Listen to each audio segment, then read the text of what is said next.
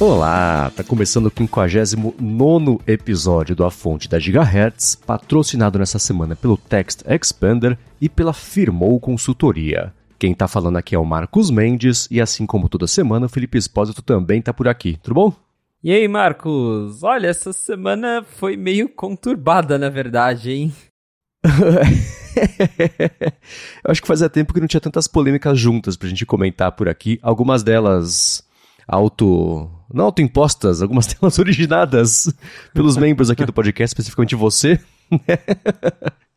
mas numa coisa não polêmica, na verdade, mas que despertou muito a minha curiosidade, foi sobre o downgrade que você fez de iPhones na última semana. Na verdade, o motivo do downgrade e depois a experiência com o downgrade, né? Exato. Então, eu estava. Vou contar a história toda. Eu estava escrevendo um artigo que era literalmente 10 meses com o iPhone 14 Pro Max. Eu ia dar minha opinião depois de quase um ano usando o iPhone 14. E aí, escrevendo aqui, escrevendo ali, eu fui ver alguma coisa no meu celular e eu vi que quando eu coloquei numa tela cinza, eu vi que ele tava com um burn-in na tela, que é quando fica Putz. o OLED fica marcado por algo que aparece por muito tempo ali. E o irônico é que o que ficou marcado é justamente a parte da lock screen do iPhone. Então, quando o fundo tava ali cinza ou branco, eu conseguia ver perfeitamente a marca dos widgets, onde fica o relógio. Ah, não. E até porque eu uso os mesmos widgets em todos os meus fundos. Eu geralmente troco de wallpaper, mas os widgets são os mesmos. E eu consegui ver ali que tinha, existia de fato o burn-in. Eu até desliguei o celular um pouco para ver se era algo temporário, mas não, tava ali mesmo. Eu só não sei desde quando, porque só na semana passada que eu fui notar isso. Mas aí eu já fiquei. Tava já escrevendo ali sobre o iPhone 14 Pro Max, tava é, já com algumas opiniões meio fortes sobre a câmera. e aí veio o burn então aí me deixou ainda mais triste com esse celular.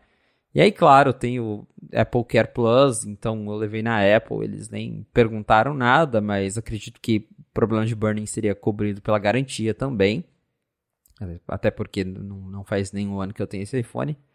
Mas eu fui obrigado a deixar o iPhone lá, porque a Apple não tem estoque para dar um outro na hora, e eu também estou é, no interior, então envolve todo o processo de deixar na autorizada, eles mandarem para a Apple, a Apple mandar um iPhone novo. Uhum. Eles falam que esse processo aí leva geralmente uma semana. E aí, nessa semana, eu precisava continuar usando um telefone e eu passei minhas coisas para um iPhone 11 Pro Max. Então, eu fiz um downgrade forçado. É, ah, por que, que você não fez downgrade pro 13, pro 12? Porque eu passo esses iPhones para minha família e eu não tô com eles aqui. O mais recente que eu tenho aqui é o iPhone 11 Pro Max. Eu tenho um 12 mini também, só que eu não, não, não queria usar o 12 mini, ele também tem menos espaço do que esse iPhone 11 Pro Max. Que esse meu tem 11... coisas que nem pelo bem da ciência dá para fazer. Ah, exatamente. é, não, usar o 12 mini por uma semana como principal, não.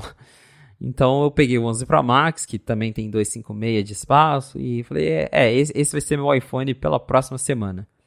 E aí fiz o downgrade, passei minhas coisas, e depois que comecei a usar, o iPhone 11 Pro Max, eu fiquei inspirado para escrever um artigo que está lá no 95Mac, que é eu fiz downgrade para o iPhone 11 Pro Max e não estou sentindo falta de muita coisa. Porque a minha preocupação inicial, quando eu passei né, as coisas para o 11 e comecei a usar ele, era, putz, é um celular de 4 anos atrás. O iPhone 11 foi anunciado em 2019. E será que 4 anos depois ainda dá para usar um iPhone 11 é, sem problemas? Será que ele ainda é bom o suficiente? E para minha surpresa, não só ele tá sendo bom o suficiente, como eu não tô sentindo falta de muita coisa que eu tinha no iPhone 14. Então eu meio que percebi que muitas das coisas que melhoraram, das novidades dos últimos anos no iPhone, acabam sendo mais coisas cosméticas, ou como diria no termo inglês, gimmick, que é aquela coisinha, ah, legal, mas firula. você não tem, é uma firula, exatamente. É uma firulinha que se você não tem, não vai fazer tanta diferença assim. E eu que sempre tive isso, que passei pelo iPhone 12, 13, 14 e vieram várias novidades aí nesse tempo. Voltando pro 11 agora, eu não senti tanta falta assim. Aí eu comento, por exemplo, uma coisa até que eu gostei de voltar atrás foi no termo de design, porque o iPhone 11 ele tinha aquele design mais arredondadinho, que eu acho mais confortável de segurar na mão. Ele é mais leve do que os iPhones mais novos. E eu falo, por exemplo, do Note, né? Como que é usar um iPhone com Note depois de usar a Dynamic Island por quase um ano e não fez diferença para mim, até porque eu tô olhando para um MacBook com Note aqui, então é, o Note continua fazendo parte da minha vida. Simplesmente voltei para ele e aceitei que o Note está ali, é uma coisa que eu continuo ignorando.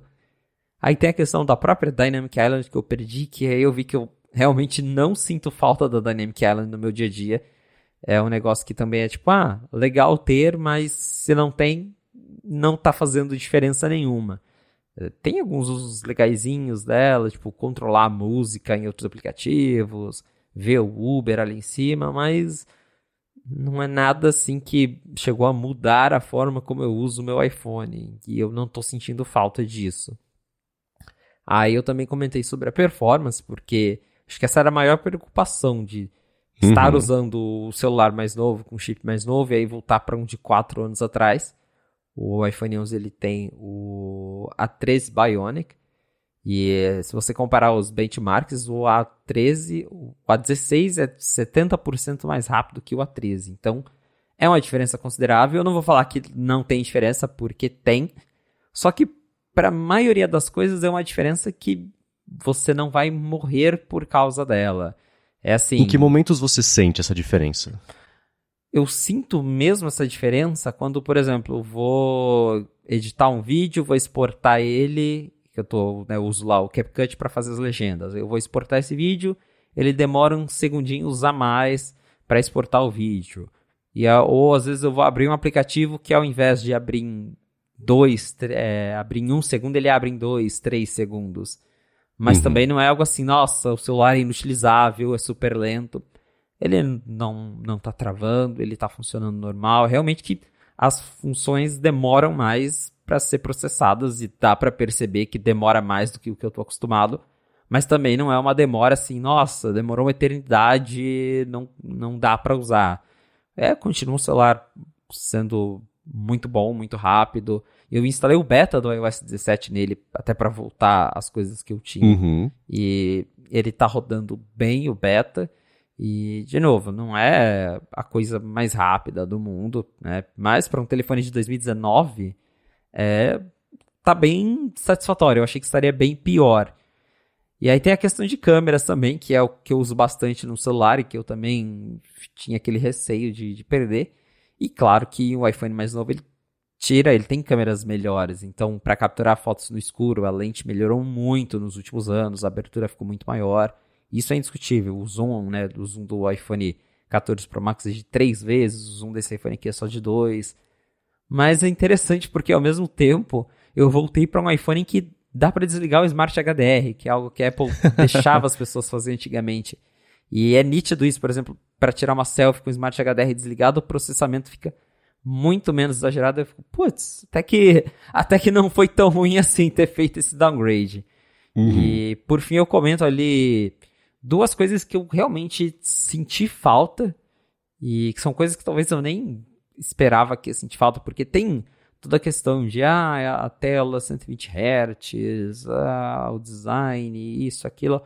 O que eu senti falta foi ter 5G, porque eu me acostumei a usar o 5G, principalmente porque eu trabalho muito fora de casa, então eu pego meu celular, uso ele para compartilhar a internet com o meu Mac, quando eu vou para algum café, quando eu estou em viagem também. E nessas horas ter o 5G acaba ajudando. Se eu precisar subir alguma coisa rápido, precisar baixar um arquivo rápido, e agora no 4G, não que o 4G seja a coisa mais lenta do mundo, é super usável, mas em alguns momentos eu fico, ok, eu sinto falta de ter o, o 5G ali. E a segunda coisa é o MagSafe, e eu estou sentindo muita falta de poder usar o MagSafe. Eu tenho carregador MagSafe no meu escritório, tenho no, eu tenho MagSafe do, no meu quarto, do lado da cama. E eu lembro que na primeira noite com o iPhone 11, Eu fui lá, coloquei meu Apple Watch no MagSafe Duo, eu fui colocar o iPhone e falei, putz, ele não. Ele não ah, é? trava. É, ah, é, não tem. E dá para carregar por ti, né, por indução normal, só que é aquela coisa, é aquele carregamento mais lento. E aí você tem que acertar o alinhamento do iPhone na base certinho, senão ele não gruda. E aí eu já fiquei, putz, ok, o MagSafe é uma coisa que realmente eu tô sentindo falta. E aí a minha conclusão é justamente que uh, o iPhone 11 Pro Max, embora eu não esteja falando, gente, comprem um iPhone 11 Pro Max em 2023 ele continua sendo um bom telefone. E acho que as pessoas que ainda possuem um iPhone 11 agora, em 2023, elas provavelmente estão bem servidas e eu diria que não estão perdendo muito do, do que a Apple colocou nos iPhones nos últimos 3, 4 anos. E acho que esse é o, o grande ponto da matéria. Eu estava tão preocupado em fazer esse downgrade por perder coisas e acabou que eu vi que eu não estava perdendo muito. Lógico que é sempre legal ter as tecnologias mais novas. É muito legal ter uma tela de 120 Hz, uma tela com brilho alto, que ter a câmera com o melhor zoom possível. Mas grande parte disso acaba sendo mais coisas, como eu disse, talvez cosméticas ou que a, as empresas, em geral, não só a Apple, mas as empresas tentam nos convencer de que a gente precisa de tudo isso, quando na verdade dá, para viver sem. Então foi uma surpresa para mim é, voltar para o iPhone 11 depois de todo esse tempo, depois de ter passado por vários outros iPhones e perceber que ele ainda é um bom celular em 2023. É, me surpreendeu muito, especialmente a parte do 5G, você ter notado que fez diferença para você é claro que o seu dia a dia envolve você precisar de dados móveis com muito mais frequência do que eu, por exemplo, que trabalho sempre aqui no escritório aqui e é acho que faz mais de um ano. Não, tá, quando eu viajei eu trabalhei no, no Airbnb, mas ainda assim tinha Wi-Fi, né? Acho que faz mais de um ano que eu não preciso de conectividade de dados para trabalhar mesmo. Então é completamente diferente a minha experiência. E aqui em São José dos Campos, não é todo lugar ainda que tem o 5G. Então eu tô no, no sentido inverso, ainda tô me acostumando talvez a, a, ter o 5G, mas é aquela situação em que quando tem, eu não sinto diferença para melhor. Então a hora que não tem, eu não sinto diferença para pior. Ótimo, né? Mas a parte da câmera também eu achei interessante, porque a gente vem comentando aqui sobre como a câmera vem melhorando para pior nos últimos anos, né? Você agora tá testa usando, tá testando de novo, enfim é, tá com contato com a câmera da época em que a gente não reclamava tanto sobre isso, né? Que ela era, já era boa o suficiente para proporcionar fotos bacanas. É claro que hoje em dia o hardware tudo das câmeras tem um suporte muito bacana a fotos em ambientes mais escuros, né? Eu publiquei lá no, no Threads esses dias uma foto que eu tirei do Hubble, que deu só porque era esse iPhone que deu para fazer essa foto, porque ele tava super é, é, é, pouco brilhante no céu de verdade, deu para dar uma uma valorizada ali nele na foto para poder postar. Então essas coisinhas assim. A Dynamic Island não ter feito falta para você me surpreende também, porque é um. Quando. Eu não troco de iPhone há muito tempo, todos os anos já. Eu espero um pouquinho, porque, né? Há muito, quando o iPhone era mais barato, tinha menos contas, era mais fácil de trocar todo ano e, e pronto, né? Hoje em dia eu já penso um pouco melhor nesse orçamento que eu dou para mim mesmo anual de fazer as coisas. Prefiro viajar, por exemplo, do que comprar iPhone. Então, quando saiu, apareceu a Dynamic Island, eu falei, nossa, certeza que eu vou comprar, que coisa mais linda. Não comprei, né? Passou emoção e, e, e beleza, né? Mas você usando a Dynamic Island, fazendo esse, esse downgrade, que seja, para um iPhone sem a Dynamic Island, não sentir falta, corrobora essa ideia de que é uma mudança, uma evolução que seja, mas ainda assim é cosmética, não é exatamente de funcionalidade e você, com essa experiência, esbarrou. Eu vinha pensando em escrever lá para o Mac Magazine um, o artigo que seria para esse fim de semana. Eu ia falar sobre explorar qual foi a última vez que o iPhone, especificamente, ganhou funcionalidades essenciais. Mas eu concluí que isso é uma coisa que é extremamente pessoal, como por exemplo no seu caso do lance do 5G e etc. Eu acabei concluindo que explorar o design, a gente vai poder falar sobre isso daqui a pouquinho, era um outro ângulo bacana de explorar. Mas eu, eu não consegui chegar a uma conclusão de quando que o iPhone parou de evoluir das partes essenciais e passou a ganhar melhorias bem-vindas, bacanas, úteis, mas que são ou cosméticas ou firulas do tipo o modo cinemático da câmera. É legal, é criativo, mas não é essencial. A Dynamic Island, legal, criativa, mas não é essencial. Em que ponto que ele parou de evoluir o essencial e, e, e ficou bom o suficiente. Agora a Apple tem que inventar, eu não falo isso de um jeito ruim, mas inventar funcionalidades e melhorias para justificar seguir lançando iPhone novo todo ano. O que também vai esbarrar, a gente vai falar já, já sobre resultados financeiros, né? Mas isso é tudo um grande assunto. pois é, eu cito também nessa, nessa matéria justamente a comparação com os computadores, porque o mercado de computadores ele é assim hoje. Você não vê um computador mudando o form factor radicalmente nas atualizações ano a ano, pelo contrário. A própria Apple tá aí seguindo, lançando Macs que basicamente só troca o chip dentro. Acho que a última grande revolução que a gente teve foi o Apple Silicon, que de fato mexeu com o mercado. Mas agora que o Apple Silicon já está no mercado, a gente volta àquela coisa de, ah, o que, que mudou? Ah, é 20% mais rápido. E é isso. E a, a, tecnologia, acho que ela tem um, um limite evolucional e acredito que a gente chegou nesse limite com os smartphones também. Sempre vai ter o que melhorar, sempre vai ter como deixar a câmera um pouquinho melhor, sempre vai ter como deixar a bateria um pouquinho melhor, sempre vai ter como aumentar o brilho da tela, deixar o vidro mais resistente. Mas acho que são coisas realmente que não, não fazem assim aquela diferença gritante, principalmente quando você é uma pessoa que troca a cada ano ou a cada dois anos, vai ficando cada vez mais difícil de perceber essas mudanças comparado a se a gente voltar alguns anos, quando um ano o iPhone gravava 1080p e no ano seguinte ele estava gravando em 4K e tinha duas vezes mais processador e um monte de coisas diferentes. É, eu pensei, num ano ele não gravava vídeo, então no Também. seguinte ele ganhou essa incrível possibilidade, né? que o primeiro iPhone só, entre aspas, tirava foto e não tinha vídeo. E tinha o jailbreak que você instalava lá, o, não lembro, o plugin, o complemento lá que basicamente tirava 24 fotos na sequência e costurava isso num vídeo e jogava o som também. Mas é claro que eu vou deixar aqui na descrição do episódio o link para esse post. Ficou bem bacana, bem interessante que o Felipe postou lá no Night 5 Max sobre a experiência. E você deve pegar nessa semana agora o seu iPhone novo, né? Provavelmente, como eu levei lá na terça-feira à tarde, provavelmente acho que amanhã é capaz que já tô de volta no 14.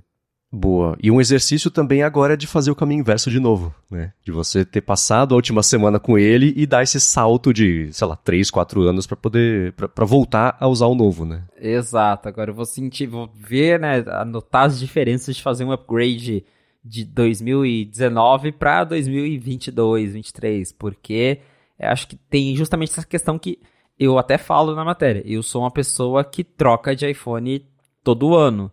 Então eu sei que para mim as mudanças talvez não sejam tão perceptíveis como para alguém que tá no iPhone 11 até hoje vai comprar um iPhone 14 agora, por exemplo, uhum. porque essa pessoa vai pegar as novidades do 12, do 13 e do 14. Então a, a diferença acaba sendo mais notável. Agora quando você troca todo ano, fica um pouco mais difícil de perceber mesmo.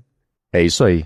Muito bem, vamos começar aqui com os follow-ups em relação ao último episódio, mas antes de falar sobre isso, eu quero agradecer ao Text Expander que está mais uma vez patrocinando o A Fonte e segue com desconto para você que quer poupar vida, porque é isso que ele te deixa fazer.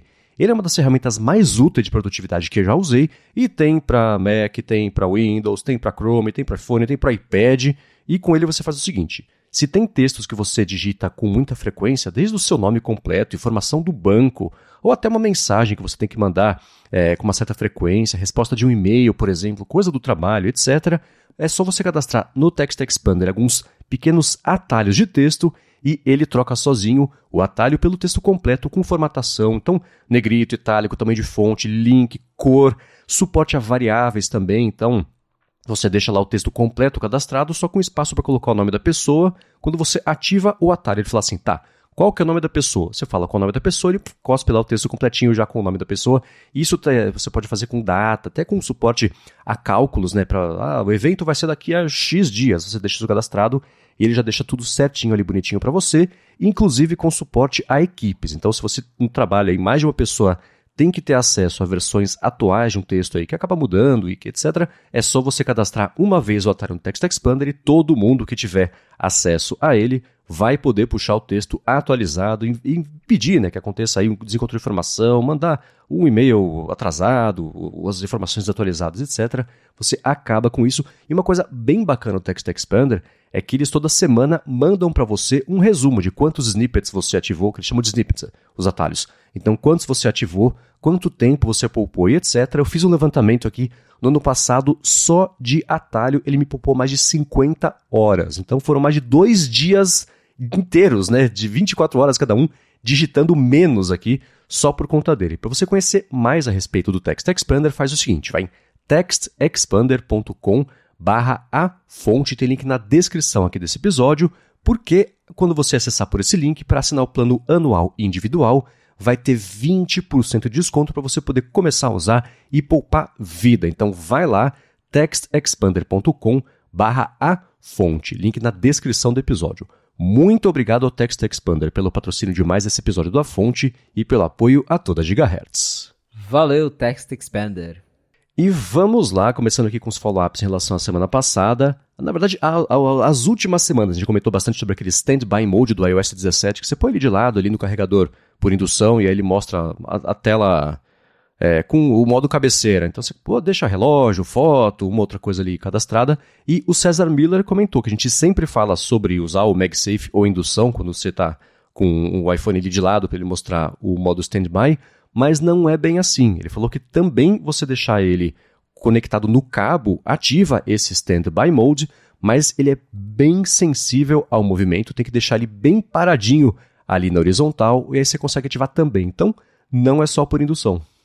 Ah, legal. Então, mais pessoas podem usar, apesar de que ter um dock para ele ficar paradinho na horizontal com o cabo ligado é é meio complicado mesmo de achar, né? Eu mesmo não lembro de nenhum agora. Deve ter algum, mas com o MagSafe acaba sendo um pouco mais fácil.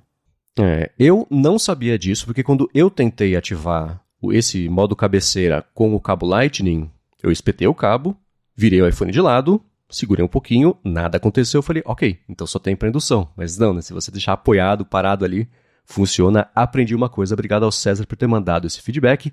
E agora sobre aquela função do Conversation Awareness dos AirPods, né, que a gente comentou na semana passada sobre a Apple ainda está achando o caminho certo para o que ela quer fazer com essa função. O Mark Nas comentou que nos betas do iOS 17, o som dos podcasts só pausa se for no app nativo. Nos outros, é, que tocam música também, o som só diminui, né, igual ao de música. Então, ele usa a função da Siri de ler notificações quando está usando os fones e comentou que é irritante ela falando junto lá com as pessoas. Então tá aí, é a diferença da talvez a categoria ou da função do aplicativo, se ela pausa o que está sendo reproduzido ou se ela só reduz o, o volume lá da, da, reprodução. É, acho que é complicado porque eu não, eu não sei se tem API para isso, talvez tenha, aí eu não consigo responder isso agora, mas considerando que não exista uma API, aí é difícil distinguir do que, é o aplicativo, porque Spotify mesmo é uma app de música que tem podcast. Então, para o sistema que ainda é beta, que basicamente só a Apple está implementando o recurso de distinguir o que é podcast e o que não é, é um tanto complicado. Então, nesse caso, acho que talvez se tiver alguma API, aí vai depender dos desenvolvedores atualizarem isso quando o iOS 17 estiver disponível para todo mundo. Mas o comportamento padrão é ele pausar o áudio e provavelmente o, o app Podcasts tem lá uma, uma flag especial para que nele o som seja reduzido ao invés de pausado. É, eu escutei, eu acho que foi o Marco Arment que faz o Overcast comentando que existia mesmo essa diferença e que era a categoria, me parece, do aplicativo que ia ditar para o sistema se pausa ou se reduz o volume, mas você deu o exemplo perfeito. Spotify faz as duas coisas. Né? Eu imagino que vá ter mais para frente, hora que isso estiver mais estruturado e desenvolvido e mais madura a função, que vai existir algum gancho ali que dê para espetar no sistema e, e você falar para o sistema se é para pausar ou se é para reduzir, apesar de que isso pode gerar uma experiência ao contrário do que a Apple quer, que seja a parte né, nativa e, e por concepção ali do recurso. Mas eu acho que isso seria o mais certo, porque o, o desenvolvedor ou a desenvolvedora que sabe como é que o sistema tem que se comportar com esse tipo de função em relação ao aplicativo dela, não o contrário, mas a gente sabe que o contrário geralmente é como a Apple quer que as coisas aconteçam, né? Aqui é assim e pronto, né? Mas tem sim essa, pelo menos nesse momento, tem sim essa diferenciação. É, exatamente. Também acho que seria ideal ter as opções. Quem sabe isso aconteça porque justamente a Apple tá aí perguntando pra galera usando o beta o que, que eles acham, o que, que eles sentem falta. Então, pode ser que seja uma opção que venha a aparecer nos próximos betas. É isso aí. Agora, a gente comentou sobre o seu artigo de impressões de downgrade do iPhone 11, né, no Net5 Mac. Você, na última semana, agitou os ânimos lá no Net5 Mac também com uma matéria cujo título é A Microsoft está desligando a Cortana e a Apple tinha que fazer a mesma coisa com a Siri. E com isso você deu início a uma guerra termonuclear lá nos comentários do 95 Mac. O que aconteceu? a galera mandou e-mail pedindo minha demissão pro site. Foi o, o, final de semana foi lindo. Agradeço a todo mundo que acessou essa matéria porque foi a mais lida do fim de semana. É, eu escrevi justamente isso porque a Cortana, que é a assistente virtual de voz da Microsoft, ela acabou, basicamente. A, a, a Microsoft já não atualizava a Cortana com novidades significativas há dois anos. E agora é oficial. A Microsoft disse que está descontinuando a Cortana. E o motivo é porque a, a Cortana vai ser substituída pelo Copilot da Microsoft, que é aquele novo assistente baseado em inteligência artificial. A gente sabe, a Microsoft tem parceria com a OpenAI, o, o, o Bing é, tá ali suportando o ChatGPT, e a Microsoft vem investindo bastante nisso. E parece que chegou num ponto em que o Copilot está bom o suficiente para a Microsoft olhar e falar: temos uma tecnologia que é nova, mas que já é muito melhor do que a Cortana. Vamos desligar a Cortana, vamos focar nosso, né, nossos investimentos, nosso tempo de desenvolvimento nesse no Copilot, nos recursos em AI. E aí a minha matéria pegou justamente esse gancho de, cara, acho que tá na hora da Apple fazer a mesma coisa de chega de Siri, sabe? Investe em outra coisa, cria uma coisa nova, em vez de ficar tentando melhorar a Siri com migalhas, né? Migalhas de Siri todo ano. E, e por enquanto, né? A gente até nesse, nessa última semana teve uma fala do próprio Tim Cook durante uma ligação com investidores, que ele falou que ah, a Apple investe em muitas tecnologias AI e nós estamos é, fazendo pesquisas em AI generativa. Que provavelmente ele falou isso para dar aquela acalmada nos ânimos, já que tá todo mundo em cima da Apple, porque Microsoft está fazendo, Google está fazendo, todo mundo está tendo o seu chat GPT hoje e a Apple nada, né? Nessa WWDC mesmo. Sempre é aquela coisa de, ah, nós, nós temos o, o machine learning, nós temos machine learning disso, e o crash detection, e os recursos do Apple Watch, mas a galera quer saber de uma AI generativa, e o Tim Cook, acho que pela primeira vez falou com essas palavras, né, de nós estamos investindo em várias tecnologias de AI, não falou nem machine learning, uhum. AI, incluindo AI generativa.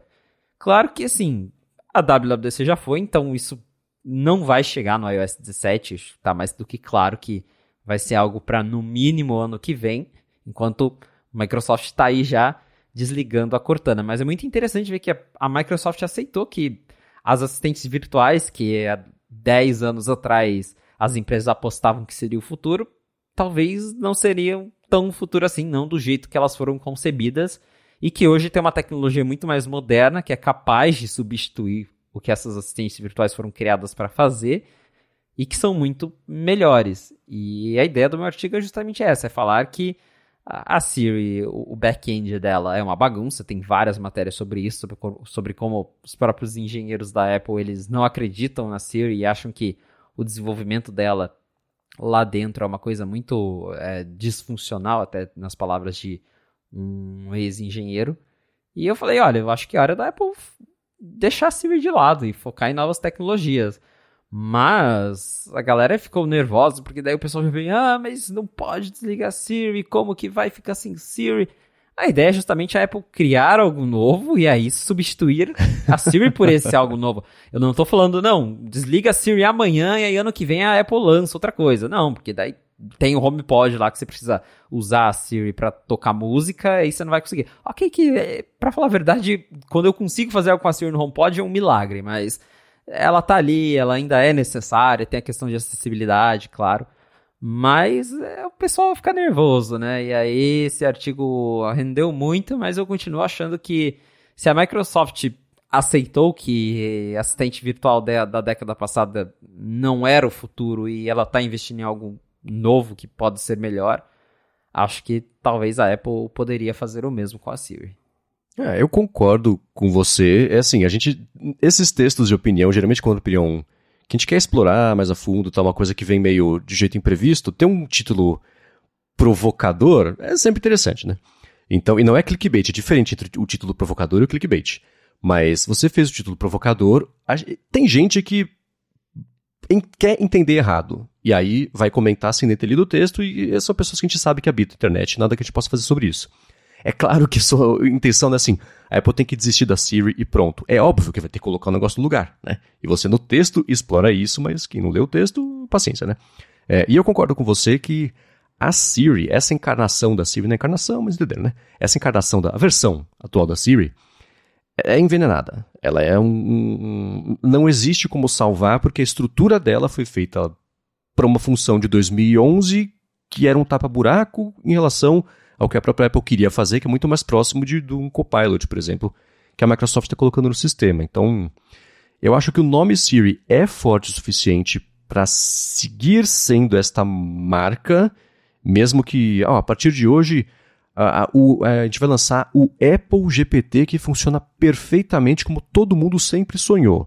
Isso vai se chamar Siri? Claro que vai, porque se a Microsoft com o Bing, que sempre foi a piada da busca na internet nos últimos 10, 15 anos, segue com o Bing, e o Bing Chat agora, né, é, a, a função nova, a parte que funciona da tecnologia nova, tem o nome do negócio velho, e o negócio velho não matou a função nova. É Bing Chat e pronto, as pessoas estão usando e gostam e confiam, etc. Então acho que com a Siri vai ser a mesma coisa. Qualquer que seja essa IA generativa de assistente virtual, provavelmente deve se chamar Siri. Mas o que o, o sistema, tudo que roda embaixo do nome, tem que ser completamente diferente. Eu concordo 100% com você que isso tem que acontecer, porque a gente já viu nos últimos 13 anos, 14 anos, sei lá, 12, que não funcionou, né? Então eu acho que o caminho vai ser esse, uma tecnologia totalmente nova, estrutura nova, feita do zero até chegar a gente, mas provavelmente vai se chamar Siri. Embora seria muito interessante não se chamar e chamar alguma outra coisa, porque o, o contra-argumento é esse, não, a Siri já é uma marca tão envenenada que não tem a confiança de ninguém, então vamos lançar um produto novo, com nome novo, para as pessoas desde o começo já terem, é, é, chegarem de, de, peito aberto, e não com o, o pré, não preconceito, porque são anos, o pós-conceito de como a Siri é ruim. Então, me pareceu fazer completo sentido esse raciocínio, apesar de achar que a Apple dificilmente vai desistir mesmo do nome Siri. E eu fiquei caçando coisas que ela já fez isso, né? Talvez o Mobile Me, que ficou um ano no ar só, ela trocou rápido para virar iCloud, né? Porque é, ela, a Apple lançou o iCloud como Mobile Me, foi uma tragédia. Eu lembro que o Alto Mosberg publicou uma matéria que o Steve Jobs ficou super chateado e usou o e-mail do Alto Mosberg para falar pra galera, gente, chateamos o Alto Mosberg, isso não pode acontecer. E depois ele foi lá no, no Mosberg e falou, cara, você pegou pesado. E ele falou, não funcionava, quer que eu faça o quê? Então, o Mobile Me acho que foi a última vez que a Apple mudou uma marca de alguma funcionalidade porque ela não entregou o que ela prometeu, mas o Mobile Me ficou o quê? Oito meses, um ano no ar, e ela corrigiu rápido, né? A Siri já tá faz mais tempo ainda. É, exatamente. É, realmente, Siri é uma marca forte, e mas bem lembrado por você. O, teve toda essa confusão do Mobile Me. Eu lembro quando o iCloud foi lançado, o próprio Steve Jobs fez, fez piada com isso. Ele falou lá no palco: Ah, mas por que vocês acreditariam na gente agora? Nós fomos os que trouxeram o Mobile Me. E então, às vezes, a própria Apple no passado já reconheceu que um serviço não era legal e precisava de um rebrand para ir para frente. O iCloud está aí até hoje, apesar de o iCloud também ter seus problemas, funcionou mais do que o Mobile Me. Então, talvez seja a hora de uma coisa nova mesmo, e particularmente vendo o que a concorrência está fazendo com a AI. De novo, a AI não é perfeita, a AI não é maravilhosa, ela comete um monte de falhas. Só que para fazer o, o, básico ali, que é o que a gente tenta fazer com a Siri, já pede para fazer uma mensagem. Cara, a, a Siri às vezes não consegue entender o que você pediu para mandar uma mensagem. O, o, esses GPT da vida, eles não só mandariam a mensagem, como ele, eles criam a mensagem com você dando três palavras para eles. Então é uma coisa muito impressionante que eu quero ver logo no, no, no sistema da Apple e a ideia, de novo, do artigo é justamente essa: é torcer para que a Apple tenha enxergado isso lá dentro e que alguém lá tenha falado: vamos deixar a Siri 1.0 de lado e criar a Siri 2.0. Então, quem sabe ano que vem, né? Pois é. Agora, um, um comentário rápido aqui, nem tá na pauta, mas eu vou te pegar de surpresa aqui, mas acho que você vai sair bem, porque eu tô vendo que você tá usando os fones da Beats, que na semana passada, mesmo tendo usado eles por uns dias, estava usando os AirPods Max. E aí eu quero saber como é que tem sido essa semana com mais calma de, de uso deles e, enfim, até para gravar o podcast agora, as diferenças em relação aos AirPods. Diga lá. É, então, eu continuo usando os fones da Beats, o Beats Studio Pro, que foi lançado há poucos dias nos Estados Unidos, ainda não está disponível no Brasil. Eu comentei minhas primeiras impressões no último episódio do Afonte, para quem quiser ouvir. Então agora eu diria que são as segundas impressões. E eu continuo bastante surpreso com a qualidade dos fones, porque eu já comentei várias vezes que os fones da Beats, eu já tive fones da Beats mais antigos, eles tinham essa fama de ter o som embolado, grave exagerado, e eu continuo achando que o som desse novo ele tá bem mais neutro, às vezes neutro até demais, que eu fui lá e mexi na equalização para colocar um pouquinho mais de grave, e hoje eu estou usando ele aqui para gravar podcast. E por enquanto ele está sendo bem bacana aqui, eu estou ouvindo o Marcos com muita clareza, não tem nenhum problema. Sinto é... muito. o isolamento de ruídos dele também funciona muito bem, é algo que eu já comentei.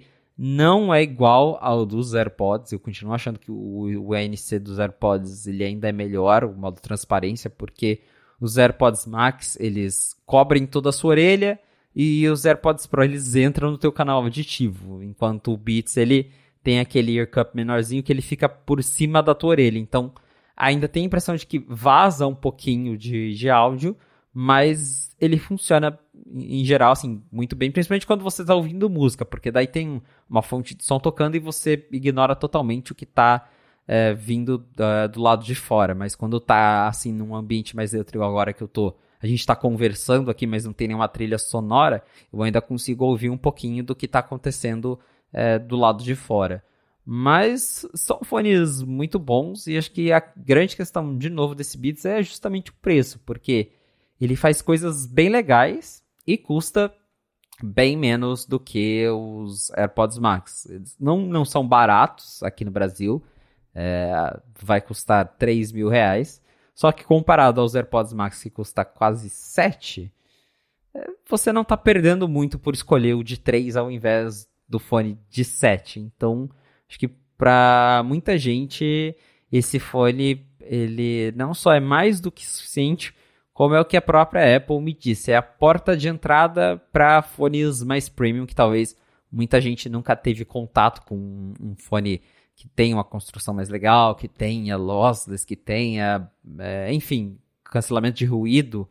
E por 3 mil é um jeito de entrar nesse mundo de fones com recursos mais avançados. Tô, eu tô gostando bastante dele. Boa. E você tem batido no limite da bateria ou não? Cara, dia -dia? a bateria até agora não foi um problema. É, segundo as especificações técnicas, a bateria dele dura 40 horas. Então são aí quase dois dias usando sem parar. E a grande vantagem é que esse fone, como ele não é tão mágico como os AirPods, você tem um botão de liga e desliga. Então você tirou ele da sua cabeça, você tem que desligar ele na mão. O que às vezes eu acabo esquecendo por costume dos AirPods Max. Os AirPods Max você tira ele, bota lá no sutiã, e aí ele entra naquele modo de hibernação. Esse aqui não, você tem que tirar, apertar o botão, ele desliga. Só que por conta disso, como ele está realmente desligado, a bateria fica muito conservada quando ele não está em uso. E aí eu acho que até agora não consegui chegar num ponto que eu usei até acabar a bateria de eu ter que recarregar. Tá. Eu, eu, recarrego igual, agora eu estou usando ele aqui pelo cabo USB-C, não é nem pelo P2, eu estou usando via USB-C e ele carrega enquanto eu estou usando, que é algo que os AirPods ah, Max bom. não fazem. E isso eu tô achando muito legal, porque os AirPods Max, como é por Lightning, não tem como você usar enquanto ele está carregando. E aí fica uma coisa meio chata. Mas não chegou no ponto de eu esgotar a bateria dele de tanto usar. E nos AirPods Max também é mais difícil, mas, por exemplo, em uma viagem é totalmente possível. Eu já fiz viagens que duraram mais de 24 horas, e aí eu acabei com a bateria dos AirPods Max, porque nas especificações são 20 horas de bateria, então se você passa um dia inteiro viajando, você consegue usar toda a bateria dele. Agora, 40 horas já é um pouquinho mais difícil. Então, acho que é outra grande vantagem que esses fones têm é que a bateria deles é muito boa. Boa. E a gente estava aqui discutindo, fiz dois artigos de opinião na semana passada, mas o Marcos Mendes também escreveu o artigo de opinião dele lá na coluna do Mac Magazine. E eu estava lendo. É, o design da Apple está morto. Você falando aí sobre alguns designs icônicos que a Apple já trouxe para os produtos. Você colocou lá o exemplo do iMac Abajur, dos produtos translúcidos, dos iPhones, dos primeiros iPhones, de como a Apple antes era um pouco mais ousada nesse, nesse quesito de design, fazer coisas mais diferentes, e que agora eles estão mais conservadores, eu diria. Quer comentar sobre? Quero. Esse foi, esse é um daqueles artigos. É muito louco como a reação das pessoas é meio imprevisível. Né? Eu também achei que ia ser uma coisa que. Não, eu não fiz o artigo por conta disso, mas depois, conforme você vai escrevendo o artigo, já dá pra. Uma, você fala uma frase, hum, vão comentar sobre isso nessa frase, hum, isso aqui vai dar polêmica. Não, as reações da galera tem discussões é, é, saudáveis lá nos comentários, mas a minha. A minha tese, e isso vim pensando ao longo da semana passada, foi a seguinte: né? a gente teve desde o iMac G3. Teve o, período pré-volta do Steve Jobs que o próprio Jobs falou, cara, a gente está fazendo um monte de máquina bege sem personalidade, sem graça, a gente precisa... Vamos lá, né? E saiu o iMac G3, foi, salvou a Apple da falência, basicamente. Né? Fez todo o sucesso e influencia até hoje design de hardware das coisas, né? o lance do translúcido, colorido e aquele aspecto meio glossy. Mas mesmo assim, salvando a Apple da falência, três anos, menos de quatro na verdade, a Apple fez o design do abajur para o iMac, que é completamente diferente. Assim, você. Ah, é o monitor com o computador incluído. Beleza, mas partindo dessa premissa conceitual, o design mesmo dele, a parte de design industrial, é completamente diferente, né? Ele ficou. Ele também fez sucesso, ficou poucos anos à venda e já virou uma outra coisa também. Então, a, a, o meu ponto é que, mesmo quando dava certo, isso não impedia a empresa de explorar uma ideia completamente nova e criativa que podia dar errado, não dava para saber, para um produto, né? Teve coisas que deram errado. O próprio Power Mac, o Cubo, ele era, foi um desastre tanto da parte de fazer em larga escala, quanto de usabilidade. Você passava a mão por cima dele só para ligar e desligar. Beleza. Ele tinha o CD em cima. Você ia colocar o CD, você passava a mão por cima e desligava o computador. Coisa cretina, né? Mas ainda assim, o design dele ficou icônico o suficiente para, enfim, estamos comentando sobre ele aqui, sei lá, 20, 30 anos depois. Então, o meu ponto sobre toda a linha de produtos da Apple é que ela parou no tempo. Né? O, o espírito de desenhar uma coisa nova, icônica, criativa, morreu há anos, porque você tem hoje o, o iMac, que não muda de design desde de, que saiu essa. que virou esse travesseiro em cima do stand. E eu falo travesseiro não de um jeito pejorativo, mas para todo mundo saber do que eu estou falando rápido. Né? Você tem o Mac Pro, que é igual o, o Power Mac G5, você tem o iPhone, que hoje em dia é igual basicamente ao iPhone 4. Você tem o Mac, todos os computadores, laptops, que são todos iguais ao PowerBook, só que lá era titânio e hoje é, é, é alumínio. Então, você não tem mais ninguém cuidando de design, né? Porque o Johnny Ive saiu, ficou a Evan Zenk por um período relâmpago. Elas, acho que já, já completou a transição, acho que ela já saiu, né? E não tem mais ninguém no cargo de liderança de design industrial. Hoje é o Jeff Williams, que é de operações, que vai mais umas 20 pessoas que cuidam do design. Quer dizer, essa parte, essa você ter esse espírito criativo, e criativo eu estou usando no sentido mais literal da palavra, de criar uma coisa nova do zero, não existe mais. O software é uma coisa que a gente pode até discutir, tem ainda hoje, como é que ele chama? O, o, o Johnny Ive de, de, de, design de interfaces? Alan Dye. Ah, o Alan Dye, isso.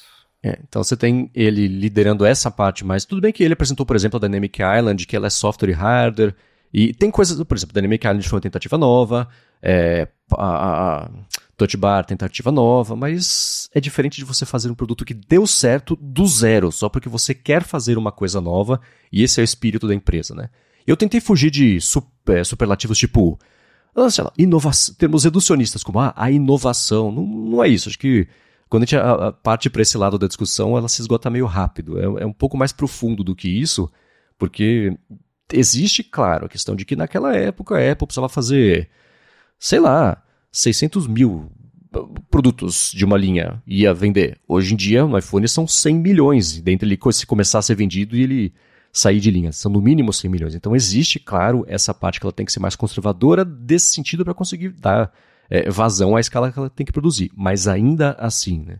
Eh, não era uma escolha ou fazer bonito ou fazer funcional. O DNA era fazer as duas coisas. Eh, ela fazer um produto naquela época significava meio isso, né?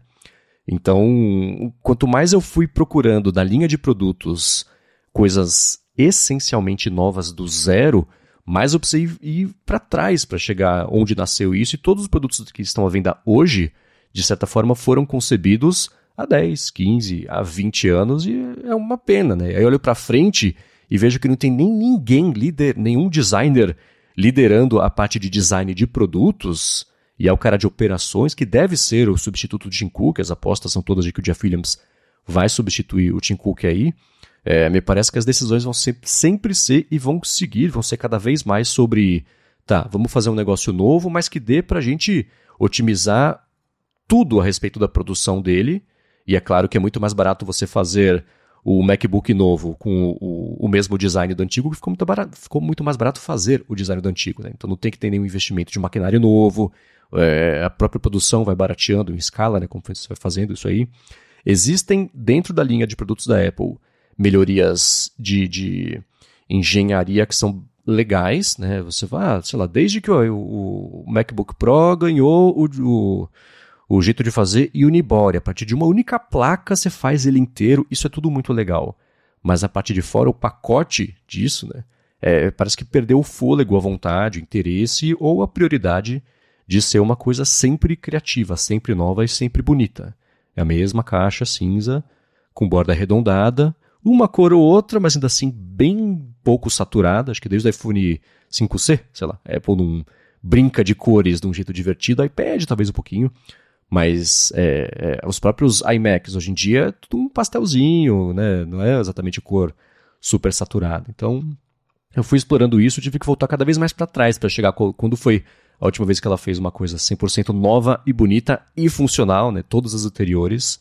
E é uma pena, né? A gente que gosta de coisas criativas não se sente muito amparado quando olha pra frente também. É, a gente tá sempre esperando algo super novo e isso acontece cada vez menos. É, a Apple de fato virou uma empresa muito operacional e acho que parte disso é justamente pelo que você comentou de a demanda pelos produtos cresceu, então eles precisam entregar muitas unidades versus que eles precisavam entregar 20 anos atrás, e isso, claro, acaba afetando tudo, porque uma coisa é você ter um produto que vai ter que o número de vendas não vai ser tão grande assim, então você consegue mudar mais coisas, você consegue fazer mais do seu jeito, versus o iPhone de hoje que vende muitas, muitas, muitas unidades e a Apple precisa estar tá com essas muitas unidades prontas com meses de antecedência para conseguir vender na, na, época de lançamento, por exemplo. Mas a gente fica triste, né, por esperar essas grandes mudanças e não ter. E você tem aí vários exemplos na matéria, o próprio iMac G4 mesmo, que é muito bonitinho. E antigamente o iMac, cada iMac novo era uma coisa completamente diferente. Você tinha o G3, que era um estilo, o G4 Exato. de um jeito totalmente diferente, e aí o G5 já era outro, e aí chegou num ponto que eles falaram: não, vamos só atualizar por dentro e, e, e mexendo aqui ao, aos poucos. E a própria Dynamic Island é isso, ela é uma, um experimento novo da Apple, é uma coisa legal, só que veio num pacote que é meio que a mesma coisa que a gente já tinha, então o fator novidade não é tão grande assim.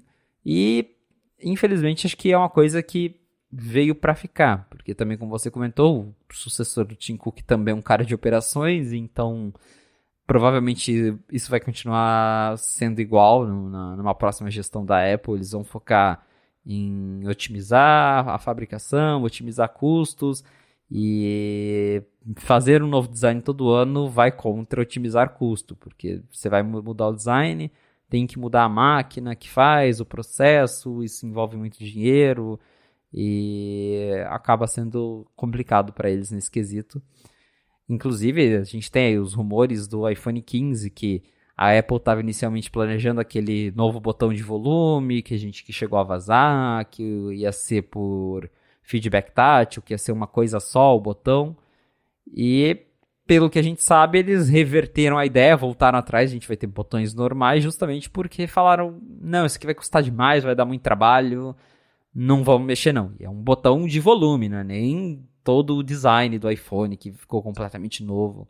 Então, se por causa de um botão de volume eles já desistem das mudanças, né, porque vai dar trabalho, vai ter custo, não vão conseguir entregar o tanto de unidades que eles esperam entregar, imagina fazer um produto do zero. Eu acho que o último produto que dá para falar que rolou ali do zero, que foi legal, é o Apple Watch, né, que já foi ali um produto da era do Tim Cook, que é uma uhum. coisa toda nova. Tem o, o, Vision Pro agora, mas a gente nem, ainda nem foi lançado oficialmente, foi mais um anúncio, mas o que eu consigo me lembrar mesmo, assim, de algo que foi totalmente diferente em termos de design foi o Apple Watch, porque tirando isso, a gente tem ah, o iPad Pro, que, mas é, é uma variação do iPad lá de 2010. O conceito é o mesmo, né? O conceito do iPhone ainda é o mesmo. A Apple não está fazendo iPhone dobrável, não está fazendo iPhone transparente. E, e acho que dificilmente ela vai seguir esse caminho. Você também falou algo muito interessante, que é algo que eu percebo, que é como eu tenho a sensação de que eles estão reciclando designs antigos.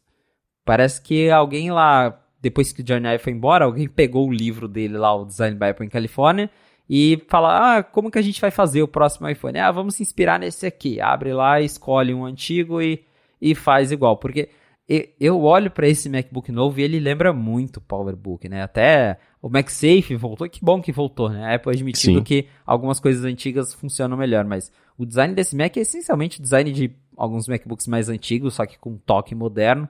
Assim como o iPhone, né? O iPhone voltou para esse estilo mais quadradão do, dos iPhones 4, 5.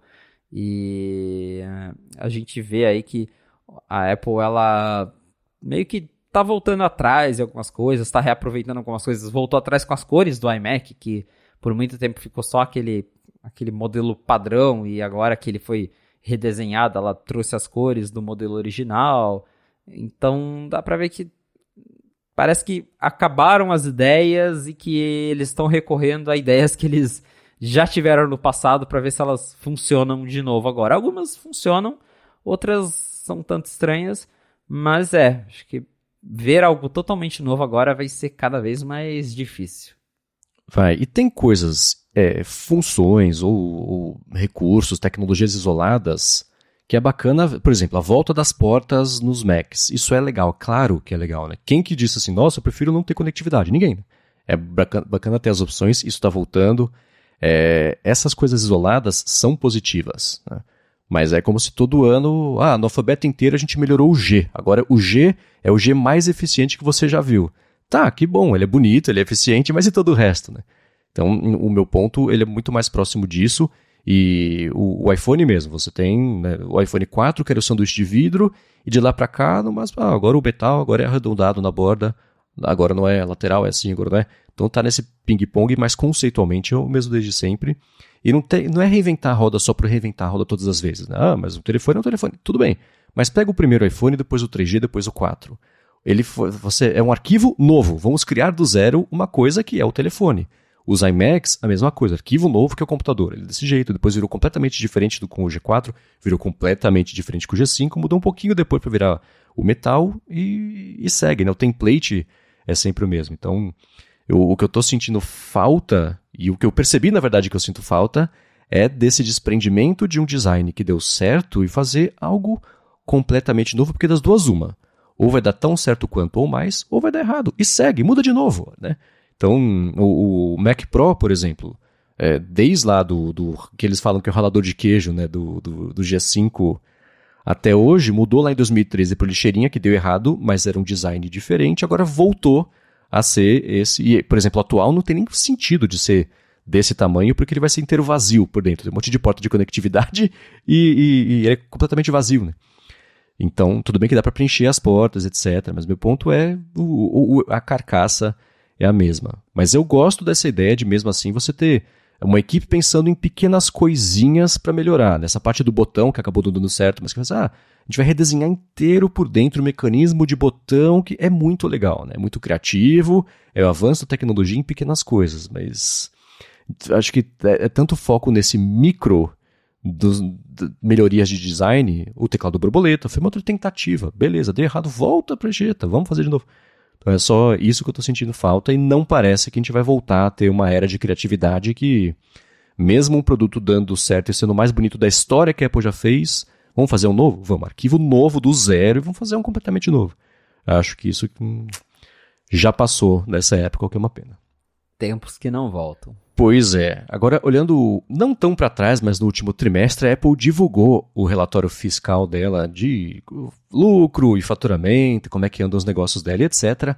Mas antes de falar sobre isso, já que o assunto é grana, deixa eu agradecer aqui a Firmou Consultoria, que está mais uma vez patrocinando o A Fonte e vai resolver, assim como resolve para a gente, tudo que tem a ver com a sua vida PJ, CNPJ, a sua empresa. A Fremont oferece serviços de contabilidade consultiva e gestão financeira e ela é especializada em startups, desenvolvedores, também empreendedores, profissionais liberais e pequenas e médias empresas. Então, para você que está pensando em abrir a sua empresa ou desenrolar alguma coisa da sua vida PJ, CNPJ também, afirmou resolve. Ela vai além de oferecer serviços de contabilidade do dia a dia e atua como uma mentora financeira para você e para sua empresa. A gente aqui da Gigahertz conhece muito bem isso, porque foi graças ao serviço de Paralegado afirmou que a gente abriu no ano passado a rede em tempo recorde, sem problema, sem atraso, sem chabu de contabilidade, parte burocrática toda. Foi um recorde, pelo menos para mim, eu nunca tinha visto isso.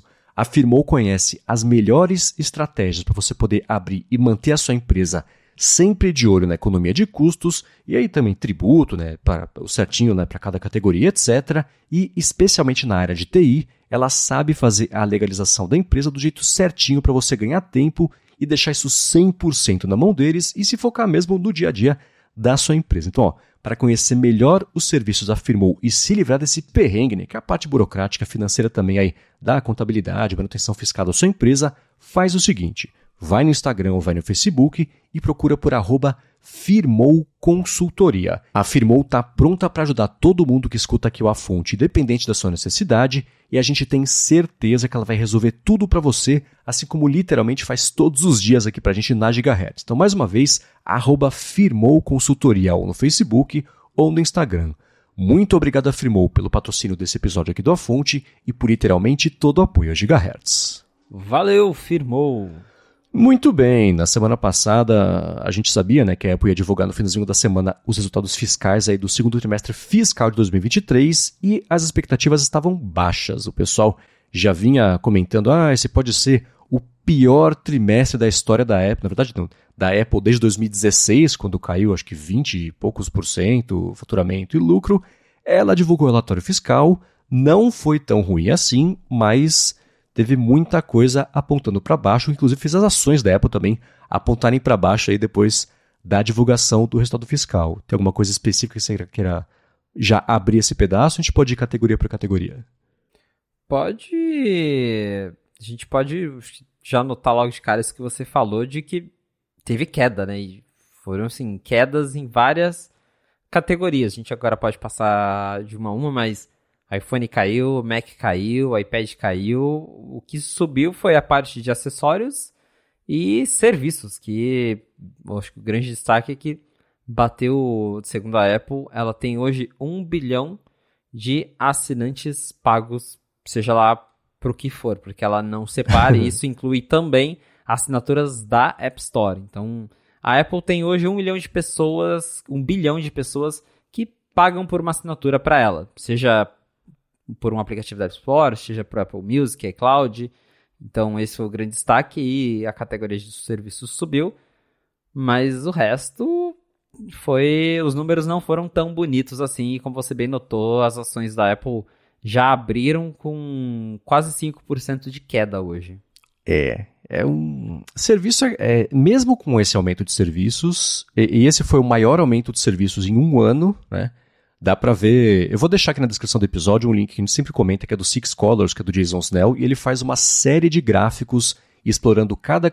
não só o faturamento e a comparação ano sobre ano, isso voltando desde o de, de, do quarto trimestre fiscal de 2018, mas ainda assim a, a variação no faturamento, quanto.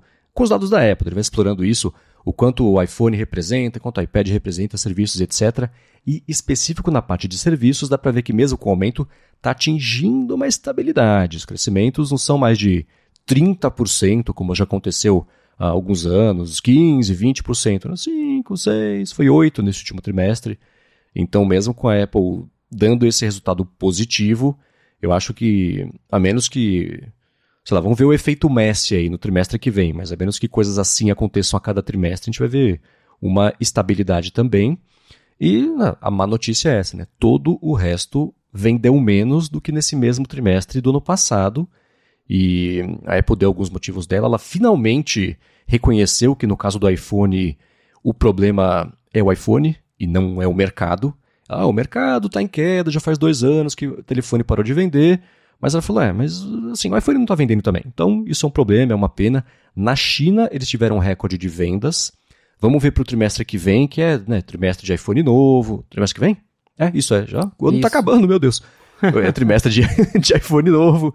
Né? No ano passado também foi especialmente bagunçado o lançamento do, do iPhone 14, então teve atraso de lançamento, etc. Então, se ela conseguir fazer o lançamento de todos os modelos, ou o mais próximo possível de todos os modelos, nessa uma ou duas semanas que ela vai ter de venda de iPhone nesse trimestre, é possível que a gente veja um aumento grande aí de vendas, mas é só porque no ano passado foram muitos tropeços, não necessariamente que esse trimestre o iPhone vai salvar aí o, o salvar não, que ela faturou bastante, né? mas ainda assim vai reverter uma queda. A parte de Macs é, é muito curiosa ver como depois que a Apple adotou o Apple Silicon, teve, ela quase dobrou as vendas e de lá para cá, é, tava, tinha muita coisa represada, todo mundo comprou, todo mundo feliz. Não vende mais tanto assim. Então já tem quase um ano que só tem queda né, de, de faturamento. Então isso também é um problema. A Apple não divulga mais vendas unitárias, então é uma coisa que analistas dobram, mastigam os números e conseguem concluir uma coisa ou outra. Mas o dado bruto que vem da Apple mesmo é só de grana, que é como. Enfim, ela achou que era melhor ela passar a ter essa narrativa aí com, com os investidores, né? Mas o iPhone já dá para ver olhando para os gráficos aí desde 2022 que tá estável, né? Vende um pouquinho mais que o anterior, vende um pouquinho menos que o anterior, mas assim como a parte de serviços não tem variações de 50, 60%. É 9 para cima, 8 para baixo, 10 para cima, 2 para baixo. Tá tudo meio estável com uma leve queda, o que, bom, né? O cara de operações na liderança certamente vai achar um jeito de reverter isso aí, mas já tem um bom aninho que tá mais ou menos assim, né?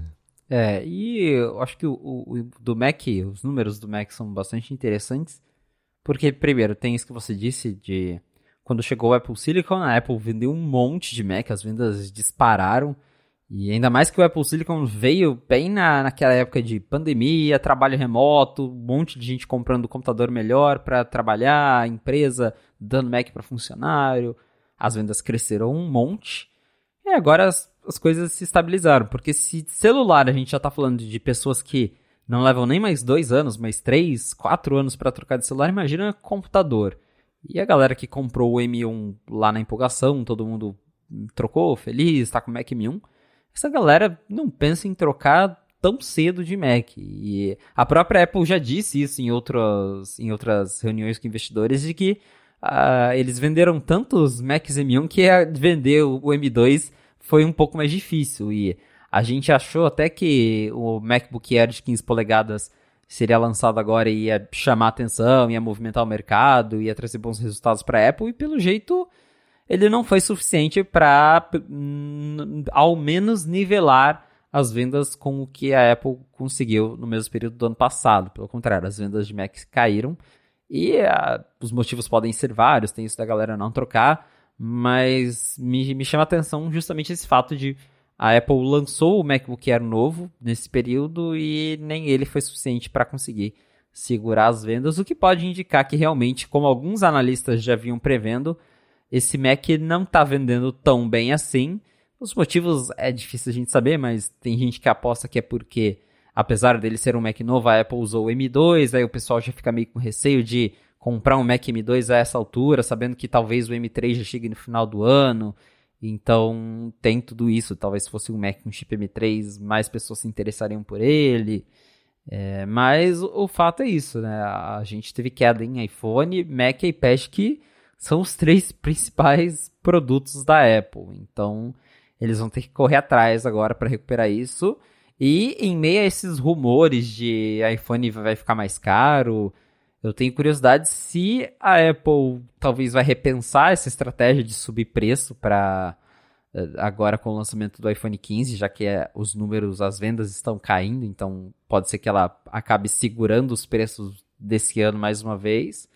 Ou o contrário mesmo, né? Que ela falou: ah, não, as vendas estão tá caindo, vamos recuperar aumentando o preço de iPhone. Então, quero muito saber o que, que vai acontecer agora nesse próximo trimestre fiscal, que inclusive o próximo já é o último de 2023. Realmente o ano tá uhum. acabando. é, pois é, eu até me assustei aqui. Mas um, uma coisa importante sobre aquele lá, aquela queda de 2016, é que no ano anterior a Apple tinha lançado o iPhone 6, 6, 6, 6S. 6S. É, então, ela tinha vindo de alguns ciclos de também de. Foi uh, os primeiros anos com iPhones realmente maiores, foi o que a Apple chamou de super ciclo de compras. Né? Tinha muita demanda represada, vendeu horrores, e aí, claro que não dá para sustentar isso. É basicamente o que dá para falar sobre o mercado de Macs também, quando ela trocou para Apple Silicon. Né? Então, é, é, essas comparações são, são difíceis de fazer, mas a gente. A expectativa, o que eu vou chutar que vai acontecer na parte de iPhones, por exemplo, é que a troca para USB-C, se ela realmente acontecer, vai ser importante, vai, vai ser relevante para a galera que está pensando aí, putz, não, agora que é USB-C, agora vai. E compra, acho que as vendas vão ser melhores do que as do, do da, dessa linha atual do iPhone 14, mas ainda assim é, é uma coisa que não vai convencer todo mundo a trocar, só vai convencer mais gente do que a gente tem visto nos últimos anos. E como não tem nenhum super ciclo de iPhones dos últimos anos, dá para fazer uma comparação um pouco mais justa, né? E quando eu, e partindo para outras, outras linhas da Apple, quando olho para o mercado de iPads, eu, eu, fico pensando, talvez vire um artigo isso, se a Apple lançaria hoje o iPad se ele não existisse. Porque tudo bem que ele vende tanto quanto o Mac. É, os Macs representam 8% de faturamento e os iPads representam 7%. Quase igual, tudo bem que Macs custam, sei lá, 2 mil dólares, iPads custam 300, então tem uma diferença grande de venda de unidades, mas eu não sei até onde os iPads estão ajudando a Apple a evoluir a estratégia inteira da empresa ou se são, como é a minha impressão, uma massa disforme de produtos que a gente não consegue nem saber qual que está à venda, qual que não está mais, qual que é o Pro, qual que é o Air, qual que é o... Só o Mini pelo tamanho a gente sabe, mas todo o resto está meio misturado, né? E você olha, por exemplo, queda de 20% no faturamento na comparação com esse mesmo período do ano passado, uh, não estou sozinho achando essa opinião, né? É uma linha que está confusa e pouco é, é, sedutora, relevante, não sei, que desperta interesse do pessoal. É, a linha de iPad é confusa e também a, a, gente não teve nenhum novo modelo de iPad até agora. Tem rumores que talvez no final do ano a Apple lance alguns, tem rumores que só no ano que vem que ela vai lançar. E aí isso também acaba contribuindo para levar as vendas para baixo. E é sempre legal ver esse gráfico de comparando aí as categorias, porque a gente vê que o iPhone continua sendo líder, só que por muito menos do que já foi. Eu lembro da época em que a iPhone representava 70% das vendas da Apple. Hoje é 48%. Então, ainda é o principal produto, mas ela já diversificou mais a, a receita dela. Categoria de serviços, né, tá dando aqui 26%, então tem funcionado a estratégia, lógico que é uma coisa muito a longo prazo, mas para chegar em 26%, né? A Apple já ganha mais com serviços do que ela ganha vendendo Mac e iPad juntos.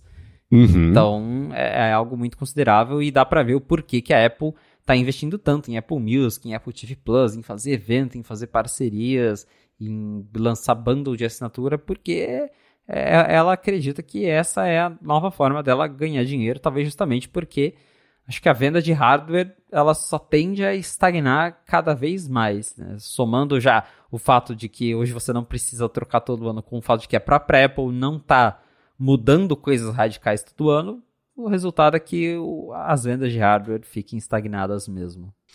Pois é. Bom, vou deixar na descrição do episódio os links tanto para essa matéria do Six Colors, que traz bastante aqui dos gráficos, etc., quanto também as repercussões sobre isso lá no 95 Mac. É, você falou lá no começo, eu queria só chamar atenção para isso, né? Que o Tim Cook comentando sobre, com os analistas, né? Depois da, da divulgação de dados financeiros, é ele e o Luca Maestre, que é o, o, diretor de dinheiro da Apple, conversando e explicando e, e, e detalhando os resultados, que ele falou IA e não falou machine learning. Acho que foi a primeira vez quando o assunto é, é essa categoria nova de IA generativas, os modelos conversacionais, etc que ele falou IA e não machine learning. Acho que, achei que foi. Chamou minha atenção, né? eles sempre tomaram cuidado com isso, agora falaram, ah, é IA mesmo e vamos aí, né? É, e que ele falou também, isso eu quero. É, é coisas que eu não dá para acreditar. Que ele usa o Apple Vision Pro todo dia. Cara, o, o Tim Cook, eu acho que se você perguntar para ele, você usa, você usa iPad Pro todo dia? Eu uso todo dia. Ah, e o iPad Air? Também uso todo dia. E o iPad Mini? Também uso todo dia. É. Ele deve, acho que no, no, mundo dele ele anda com todos os Apple Watches do braço, assim, né? Pra falar que ele usa uhum. todos. Eu lembro que acho que quando lançaram o iPhone 6 e o 6 Plus, alguém perguntou para ele, é, qual que você escolheu? Ele falou, eu ando com os dois, tirou os dois assim do bolso. Porque é, é, o Tim Cook, ele nunca vai falar que ele prefere um produto ou outro. Imagina se uhum. ele não, não fala que ele não usa, né? Eu ainda fiquei imaginando, já já que aparece assim, o Tim Cook respondendo a algum cliente lá, assinatura, enviado do meu Apple Vision Pro, só pra uhum. falar que ele tá usando. Mas eu, eu, é aquela coisa, né? Tipo, ele deve ter falado isso mais por PR do que Sim. realmente algo que ele tá lá usando todo dia ativamente. É, afinal, estamos comentando sobre isso por aqui. Por outro lado, já se passaram dois meses do anúncio do Apple Vision Pro, não apareceu nenhum executivo da Apple usando ainda. Pois é. é. Também não é por acaso, né? A gente viu a meia dúzia de modelos lá no, no, no, no evento, nenhuma criança, como a gente comentou há uns dias. Executivo da Apple também nenhum, então mas tá, que bom que ele tá usando todo dia, espero que ele esteja gostando.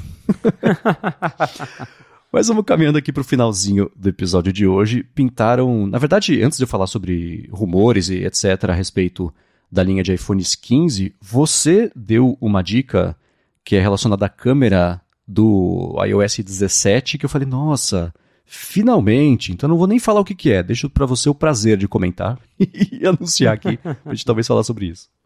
Então, no último beta do iOS 17, a Apple adicionou novos shortcuts para o aplicativo câmera. Então agora você consegue criar os atalhos e criar as integrações com a Siri, redirecionando esses atalhos para um modo específico da câmera do iOS. Porque antes você poderia lá criar um shortcut para abrir a câmera, mas ele é simplesmente abrir o aplicativo câmera nas configurações que você deixou lá por último. Agora você consegue criar um shortcut e mandar é, definir o aplicativo para ele ser aberto num modo específico. E tem são até nove modos diferentes, isso vai depender do aparelho, claro, porque tem alguns aparelhos que não tem esses modos. Mas você pode escolher, ah, eu quero um shortcut para abrir o app no modo de selfie. Aí tem lá selfie, vídeo, modo retrato, selfie em retrato, vídeo cinemático, slow motion, time-lapse, panorama, foto normal.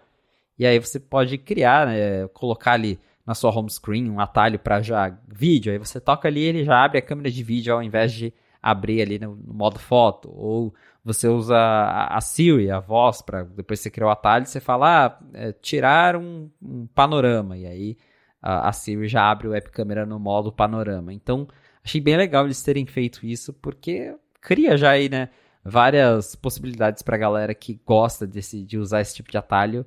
Agora tá aí, até nove opções diferentes para você criar atalhos usando o app câmera do iOS. É, eu estou testando aqui só com a Siri, eu falei para ela, tira uma selfie. Ela abre só a câmera no modo que estava normal, foto.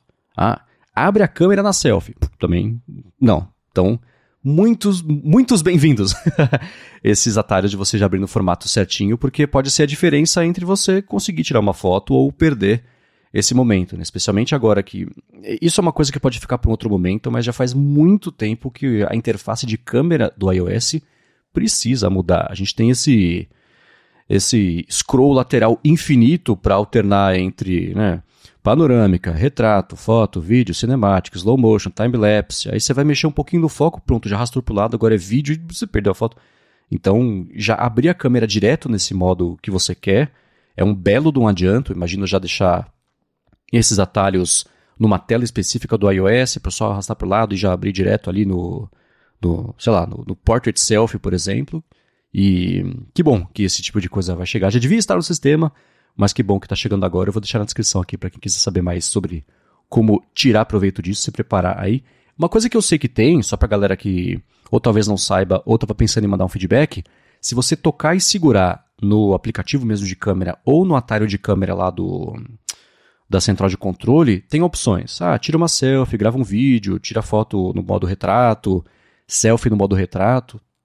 Mas são todos os modos, como é no caso agora do suporte atalhos. Então, que bom que você descobriu que isso está chegando e que vai rolar. E herança do 3D Touch isso aí, né?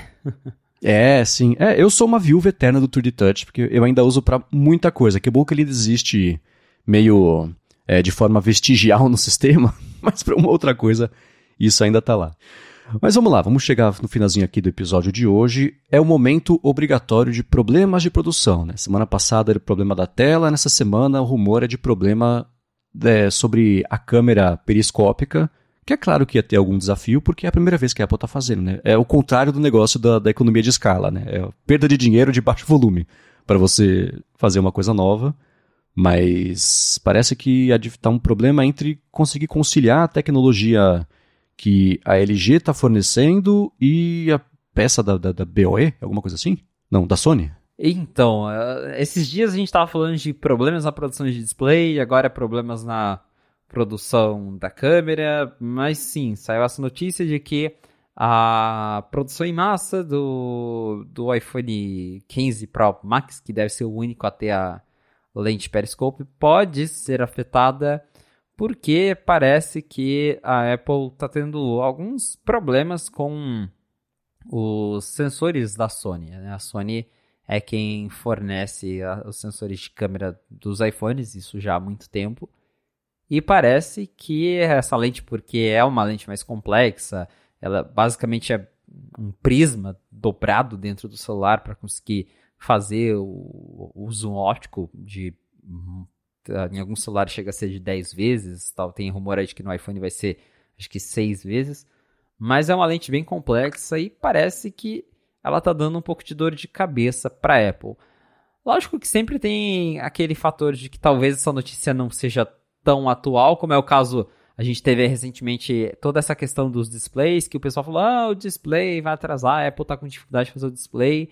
E aí depois veio lá o Ross Young e falou: na verdade a Apple já resolveu isso, já é um problema que já passou. então talvez seja a mesma coisa com a lente, né? Talvez seja uma notícia que foi um problema, mas que agora já tá tudo certo, pronto pro lançamento aí no mês que vem. E em último caso, pode ser que um dos modelos atrase, como a gente tem visto que tá ficando cada vez mais frequente, né? Ano passado mesmo, ela anunciou os iPhones todos juntos, mas o 14 Plus só foi vender assim quase um mês depois. Ele, as vendas começaram no começo de outubro, enquanto todos os outros foram lançados em setembro mesmo. Eu lembro que na época lá do iPhone 12 também, o 12 Pro Max e o 12 Mini chegaram às lojas bem depois dos modelos de tamanho regular. Então, no, acho que o, o que pode acontecer é justamente isso: é um dos modelos atrasar, mas tudo indica que a Apple vai lançar mesmo esses iPhones em setembro, apesar desses atrasos e que eu imagino que o máximo que vai causar é problema de fornecimento, mas que as vendas vão começar já todas juntas no mês que vem, que não é algo assim tão grave quanto o que a notícia dá a entender. e falando em datas, você na semana passada antecipou uma informação que despertou muito interesse e curiosidade das pessoas, né? Que talvez tenhamos uma data aí por evento do anúncio do iPhone? Exato, ainda não tem uma data oficial para o lançamento do iPhone 15. A Apple não confirmou isso, ela geralmente confirma faltando aí duas semanas por evento. Mas a gente ouviu lá no 95 Mac, nossas fontes falaram pra gente que a Apple já escolheu uma data e que essa data é 13 de setembro. Então, supostamente no dia 13 de setembro, daqui um mês praticamente, nós teremos um evento da Apple para anunciar os novos iPhones. O dia 13 é numa quarta-feira. Né? É, é, um tanto estranho, porque a Apple sempre fez eventos na terça, é, exceto o WWDC que é na segunda, mas os, os eventos normais geralmente são na terça.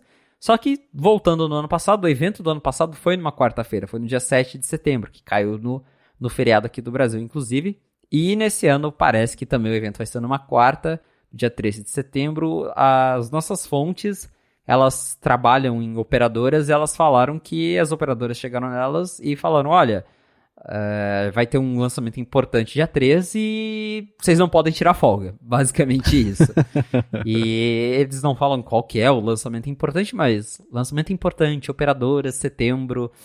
É, fica meio óbvio que é iPhone, né? Então. É, não é o LG Wing, né? Exatamente. Então é bem possível que dia 13 de setembro seja o dia em que a Apple vai anunciar os novos iPhones. Até depois o Mark Gurman corroborou essa informação na, na coluna dele de ontem. E se for o caso, né? Se o, anúncio acontecer no dia 13, a pré-venda deve começar na sexta-feira, dia 15, e o lançamento oficial deve acontecer no dia 22 de setembro, uma, uma semana depois também na sexta-feira, e o lançamento público do iOS 17 deve acontecer aí justamente algum dia entre 13 e 22 de setembro. E com isso a gente pode até já falar ali do, da, da questão do, do trimestre fiscal, porque o próximo trimestre fiscal ele se encerra em setembro. Então, se a Apple lançar os iPhones, começar as vendas no dia 15, ela vai ter aí duas semaninhas para conseguir é, inflar os números de vendas de iPhone com o início da, da, da pré-venda e da primeira semana de venda geral do iPhone 15. Então, provavelmente a Apple tem muito interesse em que esses iPhones estejam prontos para serem todos lançados em setembro. Sim, porque é aquela coisa, né? Se você comprar, mas o prazo estiver de seis semanas, o faturamento é, é, é de hoje. então dá para inflar bem, né? Por isso que é muito importante ela deixar ela fazer essas vendas, inclusive, e aí entra o lance de que talvez os modelos atrasem, pode ser o lance da câmera, da tela, tipo, pode falar sobre tela aqui a seguir também, né, do negócio da borda, mas é, é muito interessante para ela deixar o mais próximo possível e o mais cedo possível o lançamento, ou pelo menos a pré-venda de todos os modelos, porque isso tem impacto direto no quanto ela vai faturar é, no trimestre. Né? Então, tá aí, eu vou deixar também na descrição aqui para quem quiser acompanhar melhor as datas certinho, né, que a gente falou bastante data aqui. Mas é isso, o Graham falou 12 ou 13, vocês falaram que é, é 13 é mesmo o, o dia que deve rolar. É muito estranho, né? Apesar do ano passado ter sido numa quarta-feira, ser numa quarta-feira o evento. E você falou, ah, Apple geralmente na semana seguinte é, é que sai o iOS me lembrou de 2020, né? Que a Apple falou, gente, e o iOS novo sai amanhã. Os desenvolvedores, o quê? Foi o maior caos, né? Que eles tiveram, foram pegos de surpresa, precisaram lançar correndo as versões atualizadas aí pro sistema. Tudo bem que foi um ano bem atípico, mas ainda assim a surpresa que não foi bacana, o pessoal quase morreu do coração. Nossa, nunca mais fizeram isso, né? Porque realmente na época eu lembro que os desenvolvedores ficaram bem apavorados com com essa ideia. Mas é isso, falta aí um mês pra gente conhecer os novos iPhones, então tá cada vez mais perto. É isso aí. E agora para fechar de verdade o episódio, só para quem estiver curioso, um dos rumores sobre os iPhones novos é que as, a moldura, né, a, a borda entre a, a, a, lateral, o final dele e a tela, hoje em dia ela é de 2 milímetros e pouquinho? Quanto que é? Na verdade, achei aqui.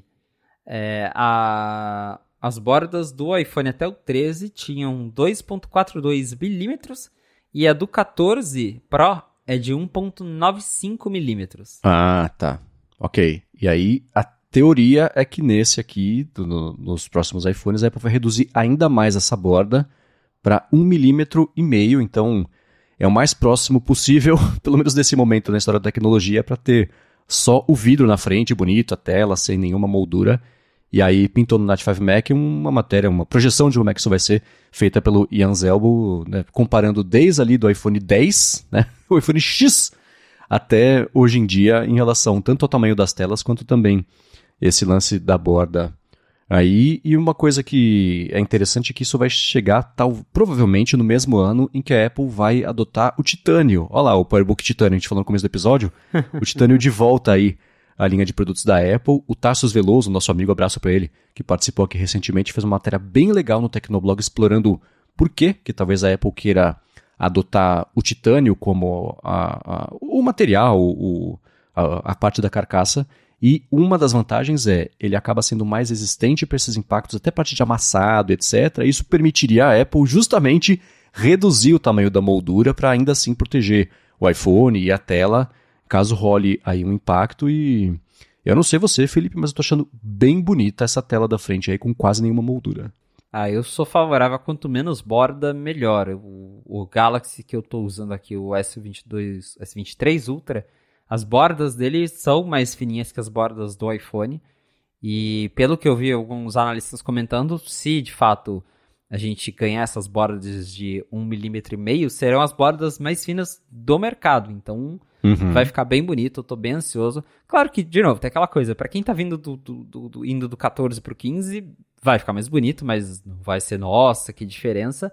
Mas quando você vê essa comparação né, com o iPhone 10, você vê, caramba, né? E na época a gente achava que o 10 era todo tela, e agora você olha e, nossa, olha essas bordas, né? Então sempre dá para melhorar e legal. Acho que quanto menos borda, mais elegante fica. Sem dúvida. Então tem na descrição do episódio aqui para quem quiser ver como é que deve ficar é, esse novo iPhone, assim como também os links de tudo que a gente comentou ao longo desse episódio. Quero agradecer aqui ao Text Expander e a Firmou Consultoria pelo patrocínio do episódio de hoje, a galera do review, a galera da recomendação, que ajuda o podcast a chegar mais longe aqui semana após semana, e a você, Felipe, por nos ajudar a entender o que está acontecendo lá em Cupertino. Valeu, Marcos, e obrigado, audiência, por ter ficado com a gente até o final de mais um episódio do A Fonte. Se você quiser me encontrar nas redes sociais, eu sou felipe.expósito lá no Threads e no Instagram. Também estou no Mastodon, arroba Felipe Expósito, e você também me encontra no YouTube e no TikTok. Verdade, nem falamos disso, teve vídeo novo nessa semana. pois é, continuo lá fazendo meus videozinhos. Muito bem, para me encontrar, eu sou MVC Mendes lá no Instagram, também no Threads e no Mastodon. Apresento aqui na Gigahertz o área de trabalho toda quarta-feira e a área de transferência toda sexta-feira. Participo do Hipsters Fora de Controle para a Lura e escrevo todo sábado para o Mac Magazine. Muito obrigado mais uma vez pela audiência de vocês. A gente volta na segunda que vem. Um abraço e até a próxima.